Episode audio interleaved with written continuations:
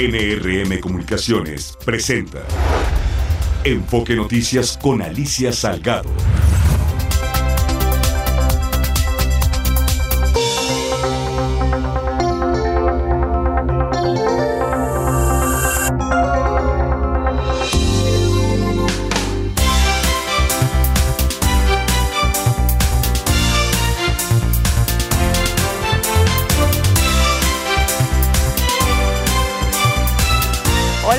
¿Cómo están? Qué gusto de saludarles de nueva cuenta. Soy Alicia Salgado. Muy buenas tardes, tardes de eh, miércoles, eh, aquí en la zona de corporativos de Santa Fe. Este último mes de eh, día de enero. ¿No se te hace que este mes duró muchos días? de verdad, se me hizo largo, largo, largo enero. O sea, cuando llegue el día de la Santa Luz en la quinta semana es muy grave el asunto, ¿no? Claro, la Santa Luz que te alumbre el bolsillo y que te quiere mucho. El tema es que sí era un mes largo. Hoy en la mañana decían varias de mis eh, compañeras de, de entrenamiento, me decían, es que no llega y todas estábamos apuradas corriendo, tengo cosas que hacer, no llego, sí llego. Creo que hoy teníamos carrera por todos lados y de pilón una, un bloqueo de transportistas otra vez. Por favor, el desgobierno es absoluto y aunque dicen que gobiernan, es terrible. ¿Sabes cuánta gente vi caminando sobre reforma para poder llegar a su trabajo en la mañana? No había taxis. O sea, en todos lados los bloqueos lo único que hacen es alterar el ritmo para poder llegar y de pilón te descuentan o te devuelven. Es horroroso esto. Pero bueno, bienvenida. Bienvenido a Enfoque Noticias. Ahorita ya el tráfico medio fluye. Bienvenido a tu diario vespertino hablado con foco en la economía, en las finanzas, en la política y en los negocios de México y por supuesto, por supuesto, del mundo. La nota del día, la nota de mañana, vas a ver, si no, revesa la política eléctrica del presidente López Obrador. Hoy, la primera sala de la Suprema Corte de Justicia otorgó el primer amparo a seis empresas eólicas a quienes se les deberá aplicar la ley vigente antes de marzo del 2021 em, eh, en contra de la reforma que favorece a la CFE, con voto en contra de Lenia Batres y Yasmín Esquivel, las dos ministras del presidente López Obrador. El proyecto votado eh, fue sacado adelante con el voto de calidad del presidente de la sala, Pérez Dayan, tenían un empate. Eh, Luis María había votado a favor, Pérez Dayan a favor, entonces el presidente desempata, tiene el quinto voto. Se quejó Lenia Batres, bueno, durísimo, decía que no tenía por qué votar así. Pero finalmente así quedó. Pérez Dayan sostuvo que la ponencia recogía los argumentos de inconstitucionalidad que siete ministros emitieron en el Pleno de la Suprema Corte de Justicia sobre el tema en el 2022. Estos son los primeros de cientos de amparos promovidos por las empresas privadas contra los siete artículos de la reforma de la ley de la industria eléctrica que nulificaron las reglas de generación y mercado mayorista de la reforma eléctrica previstas en la Constitución del 2013. Bueno, era de esperarse el crecimiento económico, inflación controlada, pero en Estados Unidos hay presión sobre la core y bueno, la Reserva Federal de Estados Unidos decidió mantener su tasa de interés en el rango de 5.25% a 5.50% por cuarta vez consecutiva es en conferencia de prensa tras el anuncio, el presidente de la Fed, eh, Jerome Powell, manifestó que no cree que haya un recorte a la tasa en marzo. Va para largo, va para largo. Escuche usted. La economía ha logrado buenos avances hacia los objetivos de nuestro doble mandato. La inflación ha disminuido desde sus máximos, sin un aumento significativo del desempleo. Esa es una muy buena noticia, pero la inflación sigue siendo demasiado alta. El progreso continuo para reducirlo no está asegurado y el camino a seguir es incierto. Quiero asegurar al pueblo estadounidense que estamos plenamente comprometidos a regresar la inflación a nuestra meta del 2%. Mira, lo que dijo en términos generales, tanto el comunicado como el discurso completo y después la conferencia de prensa del el chairman de, em, eh, de Jerome Powell, es que em, Hoy hay un poquito mayor de flexibilidad por la mejora de la economía y algunos indicadores y eso le, le, provee de flexibilidad al Banco Central para analizar el futuro comportamiento de las tasas de interés, pero no en el corto plazo. O sea, está convencido de que los riesgos de inflación han, sí han reducido un poco, pero todavía no se han eliminado y por lo mismo no hay eh, en, el, futuro cercano, esto es en los próximos tres o cuatro meses la posibilidad de un inicio de baja de tasas o la baja al menos en un medio punto o un 25, 25 de punto. Esto es absoluto, dijo que no. Y así con... Eh, este tema. El presidente, vámonos a otro que hoy ha sido la tendencia del día en redes sociales, en las grillas, en los pasillos, en los comedores. Vamos, ni las eh, ni las reuniones de legislativas de Morena ni nada acalló el escándalo desde muy tempranito estalló eh, luego de que se difundiera ampliamente en redes una, un, eh, ¿qué podríamos decir? No es documento, es un, em, un artículo publicado en un portal específico que se llama propublica.org. Es un eh, portal estadounidense que, que contrata o tiene a periodistas de investigación. Algunos lo ligan con la, las, las áreas de inteligencia de los Estados Unidos pero en ella eh, hay un eh, artículo muy amplio que se llama Entregaron los narcotraficantes millones de dólares a la primera campaña del presidente mexicano López Obrador. Evidentemente no tiene la información puntual, no hay algo que, eh, es más, en el mismo se reconoce que no es que se entregara dinero al presidente o que él, tuviera inclusive conocimiento, sino alguien cercano. Hablan de dos millones de dólares y que fue una investigación, em, o sea, eh, que fue entregado durante la campaña del 2006, justamente esa donde pelea fuerte con eh, Felipe Calderón a cambio de la promesa de que una futura administración de López Obrador facilitaría las operaciones criminales de los narcotraficantes. Es eh, un artículo oh, poco profundo, insisto, no tiene pruebas de algo con, el estilo. Señalan a Nico, ¿te acuerdas? El chofer, el asistente de López Obrador, lo señalan de haber recibido, pero también acusa a alguien, ¿no? Raymond Donovan, que es el, el que se jubiló como jefe de operaciones de, de la Drug Enforcement Administration, de la DEA eh, dice que pues la corrupción está tan entretejida con el narcotráfico en México que no hay forma en la que se pueda perseguir a los narcotraficantes sin ir por los políticos y los militares y los policías que las apoyan. Es una versión siempre de la DEA, pero yo a veces me pregunto, y bueno, ¿y la DEA qué hace para detenerlos de su otro lado?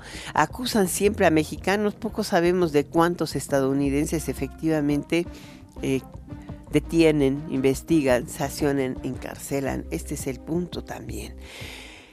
Eh, hoy en la mañana mi... Ya tenemos el audio de Donovan, ¿no? Hoy en la...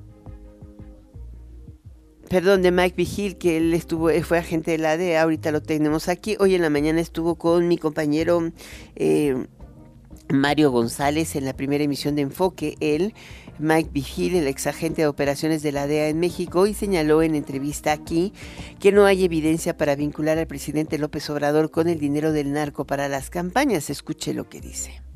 Pero en todo lo que existe en este momento, Mario, no hay nada ahí para vincular a, López Obrador. Así de claro, no hay nada vinculante. Bueno, por su parte, el presidente Andrés Manuel López Obrador le dedicó una muy buena parte de su mañanera al tema y calificó como una calumnia el señalamiento de que su primera campaña presidencial haya tenido financiamiento de organizaciones criminales o en cualquier momento de su mandato. Dice que todo es una calumnia, eh, como lo publicó el periodista Tim Golden en esta cosa, en este diario digital que se llama ProPublica. Escuchemos lo que dice el presidente López Obrador. Están en modo calumnia. Miren, narcopresidente. Y todo esto, todo esto es armado, tendencioso y buscando confundir, pero no pueden, no van a poder. Yo no establezco relaciones de complicidad con nadie. Y lo que estimo más importante en mi vida es mi honestidad.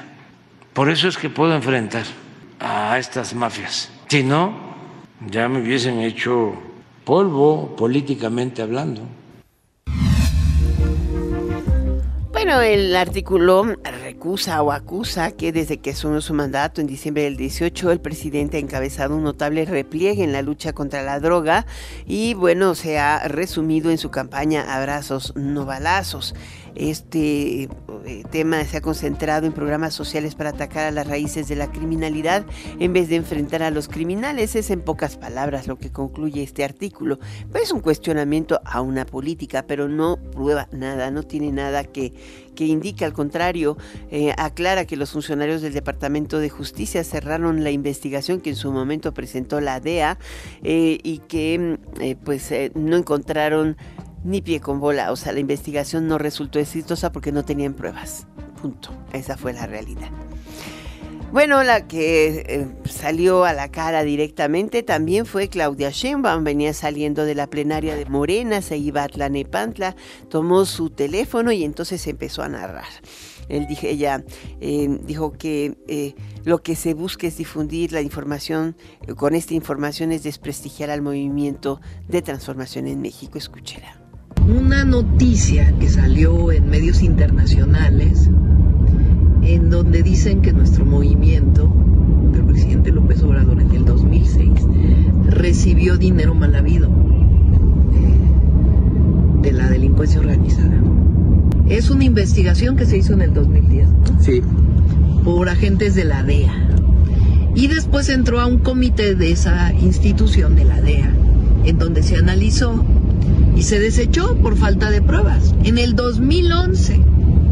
Y ahora lo sacan como si fuera una noticia real o con contenido real. ¿Cuál es el objetivo? Pues obviamente que eh, no quieren a nuestro movimiento. No vamos a decir más cosas porque luego el INE nos regaña. Pero evidentemente, pues porque es periodo electoral y no quieren a nuestro movimiento. Y es muy importante decir que nunca y no haremos jamás pactos con criminales o pactos criminales con nadie. Ahí lo tiene usted. Por su parte, Xochitl Galvez señaló que el presidente debe limpiar su nombre ante tales acusaciones. Eh, hoy por la mañana el presidente dijo que es una calumnia. Me parece que él está obligado a presentar una denuncia eh, en Estados Unidos porque pues están acusando al jefe del Estado mexicano.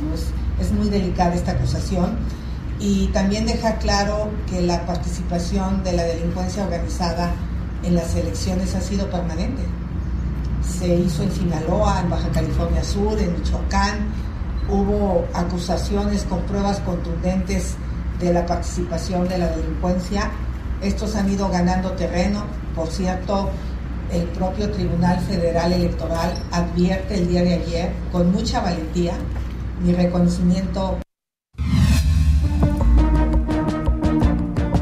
Bueno, ratifica el Tribunal Electoral multa por casi 62 millones de pesos a Morena por irregularidades en los gastos del proceso para elegir a su coordinadora nacional de la Cuarta Transformación. El magistrado ponente Felipe de la Mata Pizaña aseguró que no es una sanción arbitraria ni fortuita. Escúchelo todos pudimos darnos cuenta de la campaña tan extensa que llevó a cabo Morena dentro del proceso electivo para el cargo para la coordinación de la defensa de los comités de la Cuarta Transformación. Estuvo ahí a la vista de todas y todos. Los pudimos ver en la calle, al viajar en carretera, en transporte público a lo largo del país. Claramente, todo esto implicó gastos, además de un beneficio al partido político que ameritaron una sanción. Por ello, lo que se propone es confirmar la multa que le fue impuesta a raíz de los hallazgos documentados por el INE. Dicho lo anterior y una vez revisada la documentación que integra el expediente, es claro que el INE justificó que Morena y las personas contendientes en el proceso interno vulneraron las disposiciones en materia de fiscalización, ya que omitieron reportar la totalidad de los gastos que destinaron a tal fin.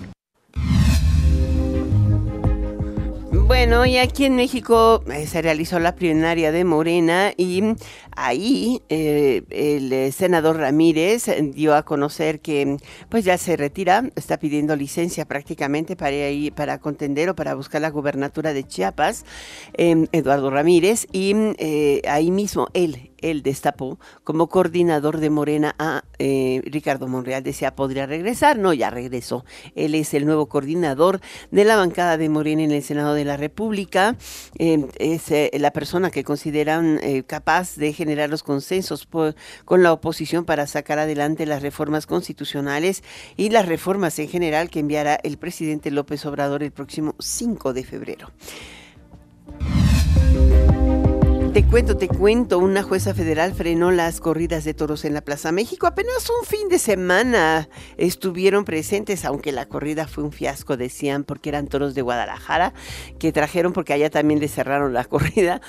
Entonces, em, están pobres toros, la verdad, pero a los amantes de la fiesta baraba o como le llaman de la, estaban un poquito decepcionados por la, las condiciones de la Plaza México. Decía que faltaba luz que no se veía que eh, digo la verdad es que la han tenido cerrada y no le han dado mantenimiento aunque alguna vez ahí tuvieron como o han tenido como eh, eh, las estas exhibiciones de tenis han sido también bien incómodas te diré deberían de una vez por todas remodelarla o cambiarla o hacer algo, pero bueno, hoy eh, Sandra de Jesús Zúñiga, juez quinta de distrito en materia administrativa, notificó su resolución em, de suspender profesionalmente a la Asociación Civil Todas y eh, o sea, le otorgó la suspensión a la Asociación Civil Todas y Todos por Amor a los Toros, la cual impugnó la celebración de la fiesta brava en la capital del país. Es mm, hasta el próximo 7 de febrero cuando la juez puede definir si hay una suspensión definitiva o no a estas corridas. Estuvo fuerte la movilización en los alrededores de la Plaza México el fin de semana. Y bueno, aquí en México también tuvimos, te dije hace un momento, paros. Ay, qué costa, paros. Pero tienen razón en alguna forma. Hoy resulta que la Unión de Transportistas de Carga y Turismo Conexos de la República Mexicana realizaron una serie de caravanas y manifestaciones en al menos 27 estados del país en demanda de, ¿qué crees? Seguridad.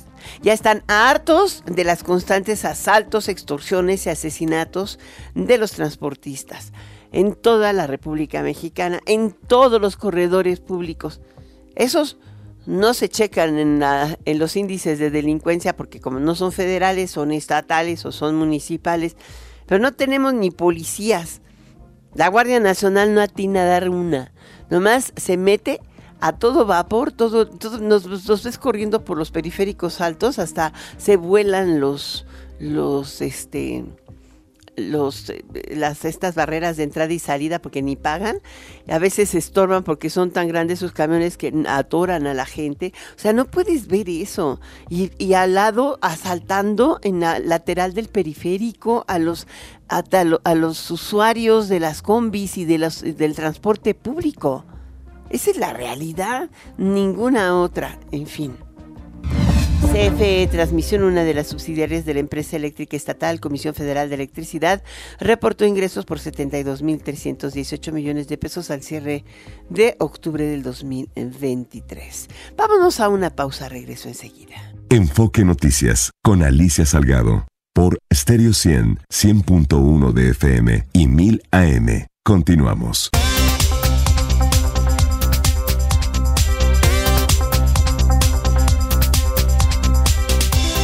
Estuvo fuerte la comparecencia de Mike Zuckerberg, el CEO de Meta, en el Senado de los Estados Unidos. Eh, lo acusaron de, de, tener sangre en sus manos por eh, permitir a través de sus redes sociales el que se realicen eh, o el que se maneje pornografía infantil y abusos infantiles y se transmitan, etcétera. Estuvo muy duro, de verdad, la, la, mayor parte de los de la audiencia estuvo cargada de motivos mensajes muy duros en el que eh, se está acusando justamente de no haber hecho nada ni detener la, la explotación sexual de menores. Está eh, en, la, en, la, en, la red en, la red social le va a costar una fortuna y eventualmente podría ser la intervención o podría derivar en la intervención eh, política de las redes sociales que maneja Mike Zuckerberg. Impresionante, ¿no? O sea, sí es fuerte. Y bueno, en otras noticias, hoy Canadian Pacific Kansas City, la empresa de transporte ferroviario que opera la red oeste de México del tren, informó que liquidó al SAT 135 millones de dólares el año pasado, solo en noviembre 60 millones de dólares más.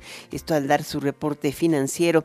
¿De qué pagó? Pues de las auditorías que le realizaron de los ejercicios 2009, 2010, 2013 y 2015 y pues sobre el pago del entero del, del, IVA y el entero del impuesto sobre la renta. Hoy se puso al corriente. Tenemos en la línea a Andrea Hernández Osotla, administradora general de servicios al contribuyente del sistema de administración tributaria, el SAT. Hola Andrea, ¿cómo estás? Hola Alicia, muy buenas tardes. Bien, muy bien, gracias. Pues yo hoy estoy en la queja, pero tú me vas a sacar de la queja, seguro. Eh, Mira, la verdad es que cada vez que uno pida factura es, pero eh, lo mismo en un restaurante que en una tienda, que en cualquier lado, eh, que en cualquier prestación de servicio hay que pedir factura. Todos deberíamos estar obligada a darla, no hay que pedirla.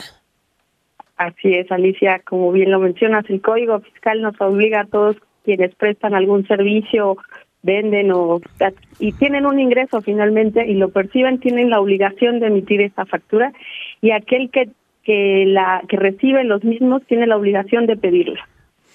Ahora, el problema es que tenemos ya una costumbre de que si te dicen con factura o sin factura, sin factura me ahorro el IVA. Esa, efectivamente, esa, es una esa percepción de me ahorro el IVA, o sea, ¿cómo lograr que todos tengamos que enterar el IVA?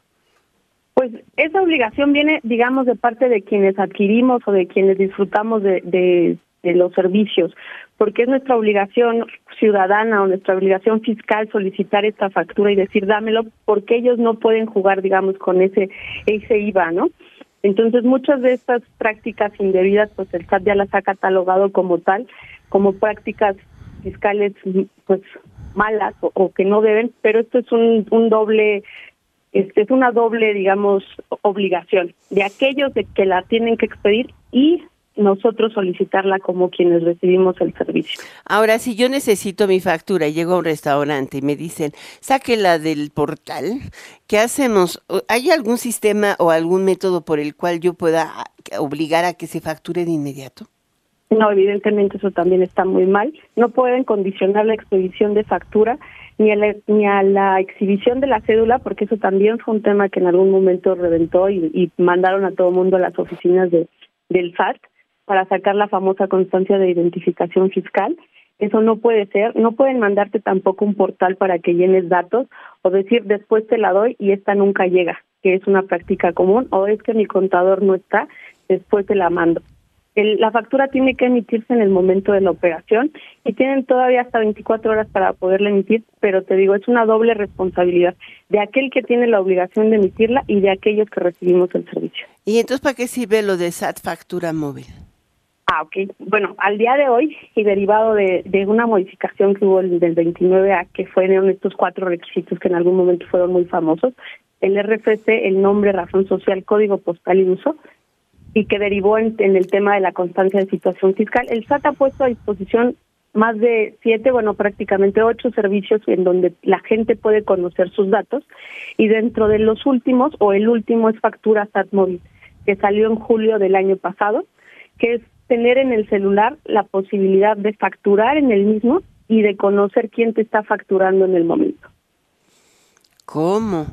O sea, yo bajo el SAT factura móvil en iOS o en Android en mi celular.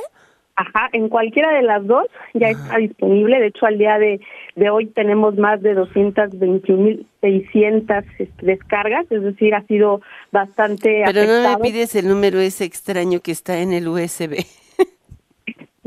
no, pedimos sellos digitales para facturar, pero puede ser un mecanismo de consulta, como te lo menciono, digamos que tiene esa doble funcionalidad. Primero, que yo pueda facturar, o sea, si yo estoy obligado a emitirlas, que pueda facturar los 365 días del año, las 24 horas del día. Es decir, siempre tengo el servicio de facturación en la mano y en mi celular. Mm. Y la otra, que como quien recibe las facturas, yo conozca quién me está facturando y así mismo tenga mis datos fiscales a la mano. Oye, ¿y uno le puede decir al tipo de la caja saque su factura móvil? Claro, claro, claro. Con esto ya podemos exigir, ya no hay mañana mañana regrese o no está mi contador, no al contrario, en ese momento tienen la obligación de facturar y lo hacen a través, te digo, de celular y con sellos digitales y datos que ellos mismos conocen como su RFC y régimen. Y si alguien no me factura, ¿cómo me quejo con el SAT? Ah, tenemos varios mecanismos de denuncia, entre ellos hay una explícita o, textual que dice solicitudes por la no emisión de factura que vive en el portal del SAT y pueden denunciar a todos aquellos que no la estén emitiendo. En el portal, o sea, me meto al SAT y ¿en dónde lo encuentro? En el servicio de conciliación de factura, ajá, ahí existe esa esa ese apartado en el que dice solicitudes por la no expedición de no emisión de factura y ahí pueden denunciar, nos dicen quién no está emitiendo y por qué causas no las dio y nosotros nos ponemos en, en contacto y empezamos a hacer la conciliación de la misma. Ay, ¿dónde está? Estoy abriendo el portal, pero no lo estoy encontrando o sea, tienes el buzón tributario, los servicios disponibles en el buzón, las notificaciones, los comunicados, las devoluciones. En, en Google es muy fácil, digamos, buscarla porque viene solicitudes de conciliación de factura y te manda directamente hacia, hacia este servicio. Ah, más fácil. Ay, mira, hasta me lo abre fácil. Sí, ya lo encontré. No, hombre, no sabes, me voy a volver la denunciadora número uno de todos aquellos que sí me hacen ir al portal. Excelente. Muchísimas gracias por estar con nosotros y por darme a conocer esta alternativa. Es una alternativa que tenemos todos los eh, contribuyentes, porque la verdad es que el que no te den factura tampoco facilita que tú pagues adecuadamente tus impuestos, porque muchos de los gastos que tú realizas y por los cuales te dan factura los podrías llegar a deducir. Los médicos, por ejemplo, los del dentista, se pueden deducir si somos personas físicas, ¿no? Así es todos los usos que les des de la factura, pues muchos son susceptibles de deducción de acuerdo al régimen en el que esté estado de alta, pero pues muchas veces nos condicionan a cosas indebidas y pues nos alargan esta vida cuando en realidad nosotros ya pagamos por por el servicio o por por la, adquisición de cualquier bien. Bueno, muchísimas gracias. Gracias por estar con nosotros, Andrea Hernández Osotla. Te vamos a invitar a muchas cosas más para el SAT. Hay que aprender a pagar bien el impuesto no siempre te sale saldo en contra, a veces te sale saldo a favor, pero ni siquiera sabemos cómo lograrlo. Esa es la realidad y luego caes en manos de pues muchos hablantines, ¿no? Gracias por estar con nosotros, Andrea. Gracias, Alicia. Hasta pronto. Te cuento que la oficina del representante comercial de Estados Unidos expresó su preocupación por la falta de acción por parte de las autoridades mexicanas en la lucha contra la creciente actividad de piratería en mercados emblemáticos como Tepito en la Ciudad de México durante el 2023. Según la revisión del año pasado de mercados notorios para la falsificación y la piratería realizada por la USTR, se identificaron tres mercados físicos en México entre los 33 analizados a nivel mundial, donde proliferan productos falsificados y piratería. ¿Dónde crees que es el otro? Pues el famoso ese de Guadalajara y otro, el super famoso de Monterrey. Todos puros fakes y luego te venden Prada fakes, ¿no? Y todas llegan con sus Pradas o sus, este, ¿cómo se llaman la, eh, las Louis Vuitton y todas estas cosas que son puros fakes? El comunicado de la USCR destaca que los titulares de derechos han señalado que Tepito sigue siendo un lugar peligroso debido a la actividad criminal, lo que prácticamente imposibilita que hagan valer sus derechos de manera independiente tema directo USTR se pone encima del Tratado de Libre Comercio. Nosotros tenemos la obligación de investigar, castigar y sancionar la piratería. Vámonos a un corte, regreso enseguida. Enfoque Noticias con Alicia Salgado por Stereo 100, 100.1 de FM y 1000 AM. Continuamos.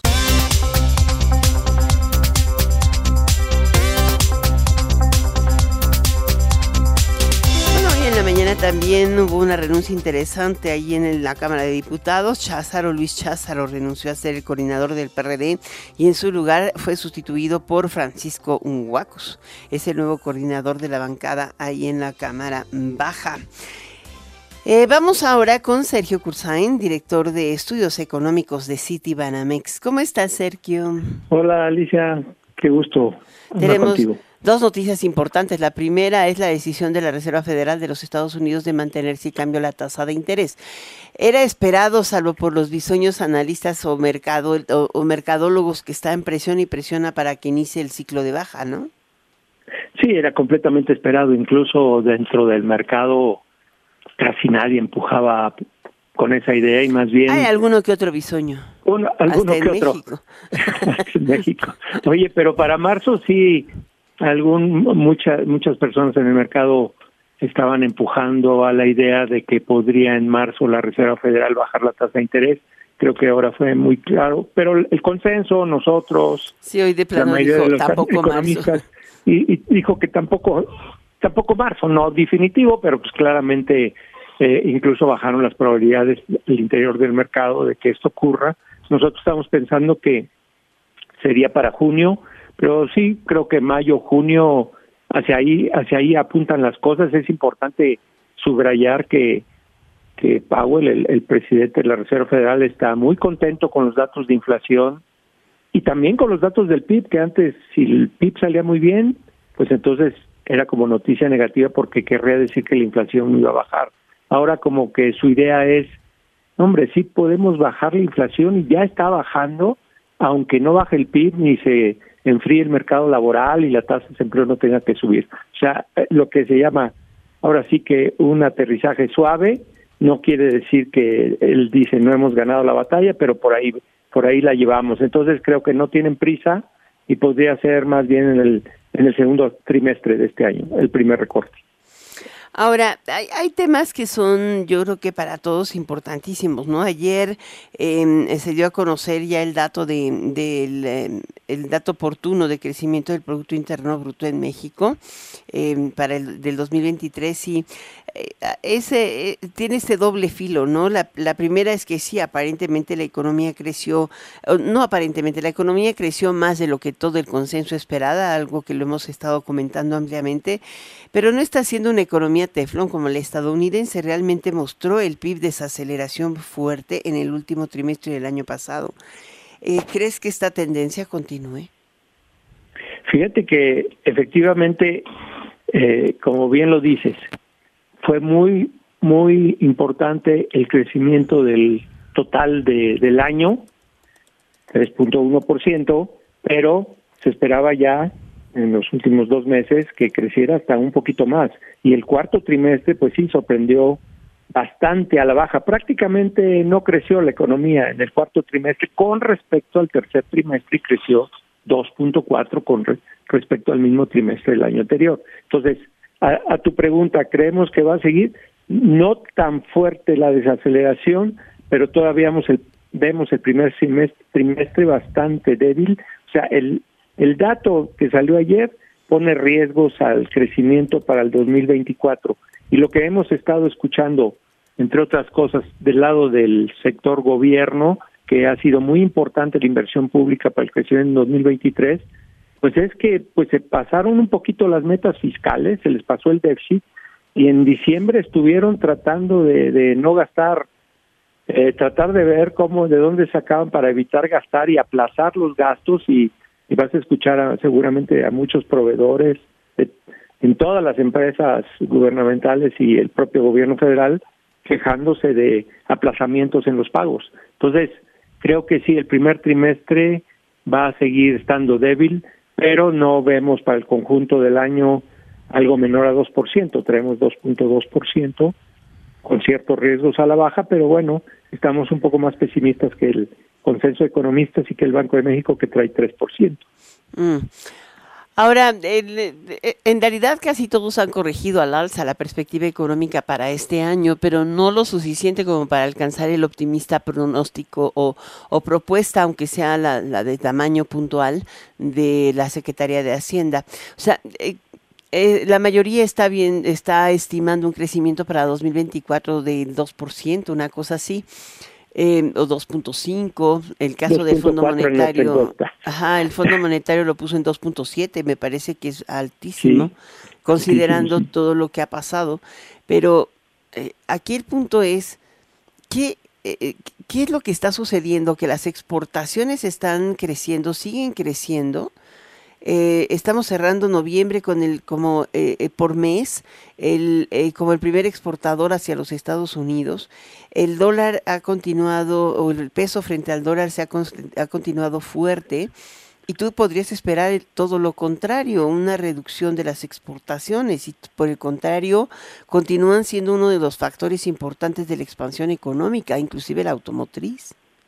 Fíjate que eh, ese es un punto muy interesante porque si bien las exportaciones les fue bien en crecimiento nominal en dólares, cuando el INEGI lo pone en volumen, o sea que quita el factor precios, nos hemos dado cuenta ya, ya están los datos de los tres primeros trimestres, nos falta el cuarto trimestre, en volumen, ¿no? En, en, dólares ya tenemos diciembre, como bien lo decías, cayeron las exportaciones mexicanas al mundo, no solo Estados Unidos, sobre todo al resto del mundo, más que Estados Unidos, primera cosa en, en 2023, en volumen, pero las únicas que subieron, pero no lograron compensar al resto, fueron las automotrices, tanto autopartes como vehículos terminados.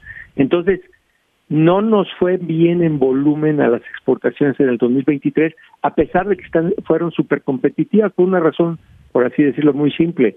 Se hizo chiquito el mercado de exportaciones mundiales y en Estados Unidos, en el sentido de que hubo prácticamente una recesión manufacturera, una menor demanda por bienes en prácticamente todo el mundo. Entonces, ese, ese plus de la parte mexicana sí lo tenemos, pero pues estamos esperando que se que repunte el mercado de bienes en Estados Unidos. Le fue muy bien a la economía americana el año pasado, pero no a la manufactura mexicana, americana y no a las a lo que hacen en términos de importaciones, de las cuales una buena parte viene de México. Para este año esperamos que ya no caigan las exportaciones mexicanas, que crezcan aunque sea poquito, y por otro lado pensamos que las importaciones de México van a desacelerarse de manera importante.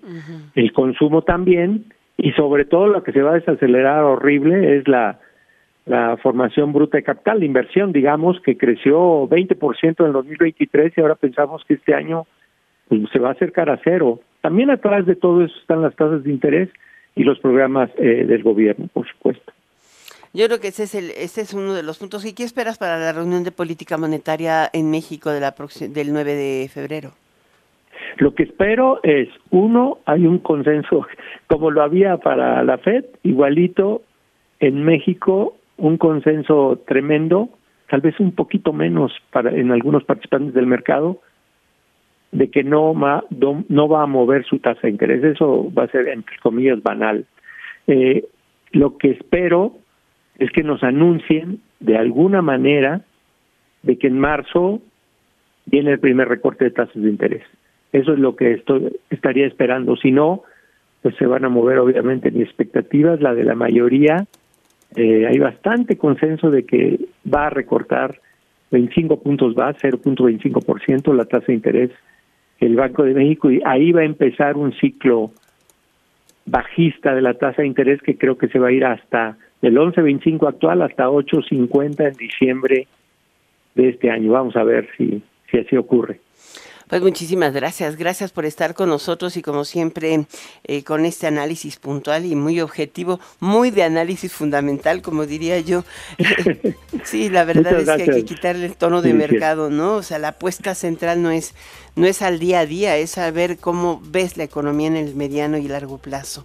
Muchísimas gracias por estar con nosotros, Sergio Cursain. Muchas gracias. El, el, director general de estudios económicos de Citibanamex. Gracias.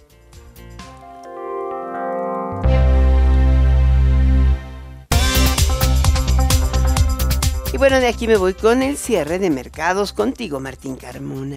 Alicia, auditorio de Enfoque Noticias, tenemos el cierre de mercados. Hoy prevalecieron las pérdidas en la Bolsa Mexicana de Valores, bajó 164.38 puntos, el 0.29% menos, 57.372.76 unidades, su principal indicador. En los Estados Unidos también hubo pérdidas, el Dow Jones menos 0.82% y el Nasdaq menos 2.23%. En cuanto al precio del dólar, hoy se incrementó 8 centavos en promedio, al mayoreo se en 17.22, el dólar fix que reporta el Banco de México 17.16. En cuanto al precio del dólar en bancos y casas de cambio hasta 17.65 a la venta y el euro 18 pesos con 70 centavos. Los precios del petróleo bajaron hasta 2 dólares, el de Europa ya está en 80 dólares y medio, el de los Estados Unidos 75 dólares con 80 centavos y la mezcla mexicana de exportación sobre los 71 dólares cada barril. Hasta aquí el cierre de mercados. Muchísimas gracias Martín Carmona, voy a un corte, regreso enseguida. Enfoque Noticias con Alicia Salgado por Stereo 100, 100.1 de FM y 1000 AM. Continuamos.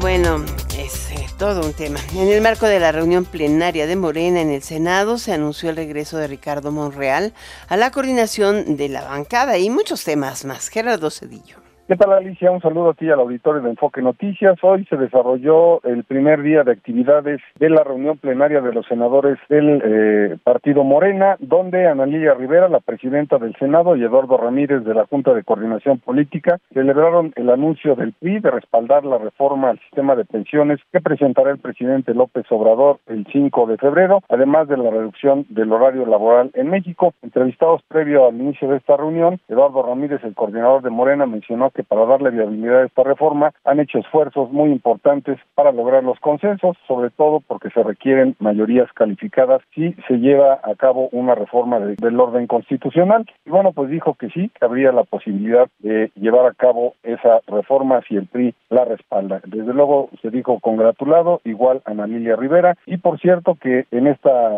eh, reunión pues se anunció el regreso de Ricardo Monreal como coordinador de la bancada del grupo parlamentario de Morena en el Senado, una vez que Eduardo Ramírez se separe del cargo para dedicarse de lleno a la campaña en el gobierno de Chiapas. En esta reunión plenaria, además de la precandidata a la presidencia de la República, Claudia Sheinbaum, pues también estuvieron presentes algunos funcionarios del gobierno federal, como la secretaria de Gobernación y también Rosa Isela Rodríguez, la secretaria de Seguridad y Protección Ciudadana, quien no descartó que haya focos rojos en el país de cara al inicio de las campañas presidenciales y la elección del 2 de junio próximo. En esta reunión plenaria dijo que presentará a Guadalupe Tadei, la presidenta del INE, el plan de protección a candidatos y candidatas a puestos de elección popular el próximo miércoles y bueno pues afirma la secretaria Rosa Isela Rodríguez que efectivamente pues habrá digamos que estar pendientes en algunos puntos. Vamos a escuchar lo que dijo Rosa Isela Rodríguez. Por ahora no No, yo no he dicho eso. Claro que hay este, algunas zonas que ameritan más atención que otras. Entonces, vamos a poner... No, no mm, hay algunas eh, zonas en donde tenemos que poner especial atención. Es el reporte que te tengo, Alicia. Muchísimas gracias por este reporte, Gerardo Cedillo. Bueno, y en la Cámara de Diputados, en la plenaria de Morena, Ignacio Mier Velasco reiteró la necesidad de reformar el Poder Judicial para afrontar la crisis de justicia que mantienen, dice, en impunidad las violaciones de los derechos y de, los, de las y los mexicanos. El coordinador político expresó que esa realidad impide que se cumpla el ideal de abatir desigualdades. Mira, no hubo acceso a prensa, pero sí muchas fotos de prensa, porque hoy estuvo Claudia Sheinbaum ahí antes de irse a Tlanepantla Em, estuvo con los integrantes de Morena, pues siempre la foto de con los cuatro dedos es importante ahí, ¿no? Eh, habla eh, Ignacio Mier de mejorar las condiciones del sistema de justicia expedito, pronto y gratuito, y simplemente es el énfasis sobre esta. Hay otra noticia que me gustaría subrayarte y esta tiene que ver con la COFEPRIS. Hoy la Comisión Federal de Protección de Riesgos Sanitarios dio a conocer la autorización en México de la primera autoprueba de detección del eh, virus de inmunodeficiencia humana, el VIH. A veces nos olvidamos de él, pero sigue presente. Em, la dependencia aseguró que la autoprueba fomenta el autocuidado de la salud y representa una alternativa discreta y cómoda para quienes no tienen acceso a los servicios de detección. Eh, parece como una prueba de COVID, igualita, o sea, te pero nada más que creo que es con pinchado de dedo. Em, y lo ponen ahí en eh, la gotita de sangre en lugar de... pero la mezclan con algún... Con alguna sustancia de esta que como la que tienes te digo en la prueba de COVID y pones el, la sangre con la con la sustancia en el en el hoyito donde te da la prueba y ahí te sale si tiene una rayita y dos ya sabes que te espantas. Esta esta prueba es eh, muy fácil y cualquier persona podrá utilizarla eh, además de que facilitará el acceso a servicios de salud libres de estigma y discriminación. Esto lo subrayó la dependencia en un comunicado. En México se diagnosticaron 13.489 casos de VIH nuevos durante el año pasado, 13.489 en, en total desde 1983 a octubre del año pasado se han notificado cerca de 365.916 casos y se estima que de este universo 200 237.076 son de personas que vivían de acuerdo con datos de Sencida, o sea, no han muerto por el SIDA, tienen un sistema de control por el SIDA. Creo que es bien importante esto, es las pruebas de detección temprana del SIDA. Una vez que tú que tienes esta posibilidad de probar, pues tienes posibilidad de atenderte adecuadamente y de eh, vivir en las mejores condiciones posibles. No es lo mismo hoy que en la década de los 80 y vamos a ver a los virus estos de, del COVID en 20 años, 30 años, ¿no? Estamos hablando del 83, son 43 años. Han pasado desde el primer momento en que tuvimos el primer paciente de VIH. Entonces, imagínate, 43 años han pasado para que tengamos una prueba rápida. En el COVID no pasaron ni seis meses cuando ya teníamos pruebas rápidas es impresionante el avance tecnológico, ¿no? En materia de salud ahí lo tienes. Simplemente esa reflexión te lleva al punto. Vámonos con Jimena Céspedes Arboleda, directora general de MW Group. Jimé, ¿cómo estás? Hola Alicia, buenas noches. Me estaba acordando ahorita que estabas hablando de lo del VIH, de la canción del VIH que era la del gran varón.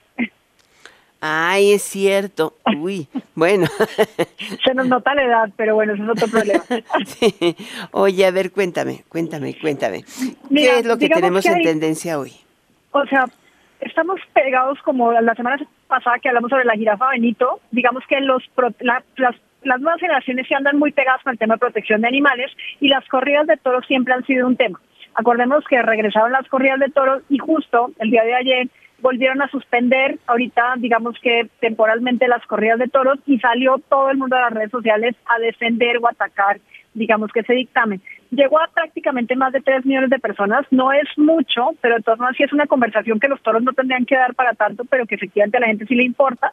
La mayor parte están a favor de la suspensión, principalmente por la audiencia a la que estamos hablando. Utilizan el hashtag todas y todos por amores a los toros y aquellos que defienden las corridas lo que dicen es que cada quien tendría derecho a eh, disfrutar eh, cualquier espectáculo público, entre ellos las corridas de toro. Y en este caso sí le celebra a las autoridades mexicanas que han estado muy pendientes, incluyendo las de la Ciudad de México, para que efectivamente no se realicen estas corridas. Yo creo que ese es uno de los temas importantes, ¿no? Porque ha estado en tendencia permanente. Hoy una juez le dio la suspensión eh, provisional a, los grupos que organizaron la marcha que tuvieron, pero prácticamente cercada la plaza el fin de semana. Hoy en México esto es, eh, creo que algo que todavía nos va a dar para largo. Pero también fue tendencia hoy lo del presidente, ¿no? Sí, para que te des una idea, llevamos más de 43 millones de personas, más de 148 mil posts en Twitter, bueno, en X. Eso significa que sí ha sido muy, muy móvil. Lo que están hablando literalmente es, señalan primero la investigación realizada por el Departamento de Justicia de Estados Unidos, que dice que el cartel de Sinaloa financió la campaña del presidente en 2006. Estamos hablando de 2006, entonces yo creo que muchos de los que hablan entre redes sociales ni siquiera votaron en ese momento. Pero utilizan el hashtag narcopresidente, lleva todo el día en primer lugar en tendencia. Y lo que señalan es, eh, ya, se, vuelve volviendo más como rumor y obviamente si toman las declaraciones del presidente de la mañana, en donde dicen que se trata de una columna y sale a defenderlo una buena parte de las redes sociales diciendo todos con AMLO para emitir menciones de apoyo hacia el presidente pero digamos en la parte, pero es prácticamente negativo contra el presidente. Y estas cosas, lo mismo que los temas de corrupción de sus hijos, estas sí le pegan directo porque las redes sociales sobre todo sí están muy pendientes de la incongruencia. Y entonces cuando sale un tema de estos, de por ejemplo el, presidente, cuando va y saluda a la mamá del sapo, que en paz descanse, pues eso de ahí salen muchas fotos de esas con el hashtag narcopresidente y entonces eso sí es lo que mueve más la conversación, más allá de que hubiera sido dos mil millones o cuatro mil, dos millones o cuatro millones de dólares en la cantidad no importa, es el hecho. Sí, ahora llama muchísimo la atención que son los mismos buteros, ¿no? O sea, es, es como un movimiento de boots, unas veces se aplauden, otras veces se contradicen, ¿no? Pero aquí no hay tanto, porque 148 mil mensajes implica que sí entra sociedad civil. Si mm. fueran, porque generalmente cuando entran una operación, porque en medio de todo, por ejemplo, los de la Plaza de Toros, digamos que hay una operación como muy clara, entran algunos, por ejemplo, personas como que hablan sobre temas de deporte, pero en general es más un movimiento y solamente participan los del movimiento a favor o en contra de los toros. Pero en este caso llega un punto en donde los que lo defienden sí es una operación, porque es difícil defender un tema así, pero ya entre esa cantidad de mensajes sí es cuando sabes que es más orgánico que inorgánico. Ya entra la gente a hablar. en las tendencias. ¿Y qué otro tema está así fuerte? Mira, comenzó a subir más que todo por el problema de, de, los bloqueos que se están generando, sobre todo en las entradas a Ciudad de México, de la protesta de transportistas que están pidiendo, exigiendo seguridad. No es la primera vez que lo habían hecho, alguna vez lo platicamos, yo creo que el año pasado, pero que ahorita digamos que en tema de elecciones, pues obviamente va, va a influir un poco más. Lleva alrededor de 2.500.000 personas que han hablado de ese tema y la preocupación que hay dentro de las redes sociales, ahorita es más informativo que otra cosa, es que se pueden volver a manifestar el, 15, el 5 de febrero o de pronto el 15 de febrero. Entonces más bien la gente está preguntándose qué será lo que puede pasar, pero sí aplauden que los transportistas hagan manifestación, porque dicen que efectivamente la inseguridad en las carreteras se ha ido subiendo mucho y que eso afecta a la carestía. Perdón. Pues ya tenemos, eh, y la verdad es que es cierto, la inseguridad afecta a todos. Muchísimas gracias, Jimena Céspedes Arboleda, directora general de MW Group. Gracias, Jimé, por estar aquí en Enfoque Noticias. Gracias y buenas noches. Muy buenas noches. Amigos, gracias por el favor de su atención a esta emisión de Enfoque Noticias. Gracias como siempre por estar aquí. Te recomiendo muchísimo a De Verónicas. Me encanta ese grupazo. Vamos con Dani Nurreta en Golden Hits por Stereo 100 y Radio 1000. Soy Alicia Salgado. Muy, muy, muy buenas noches.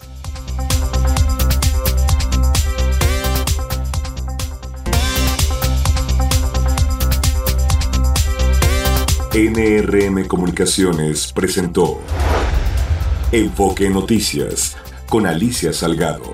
Lo esperamos el día de mañana en punto de las 6 horas en Amanece con Martín Carmona. Claridad en información.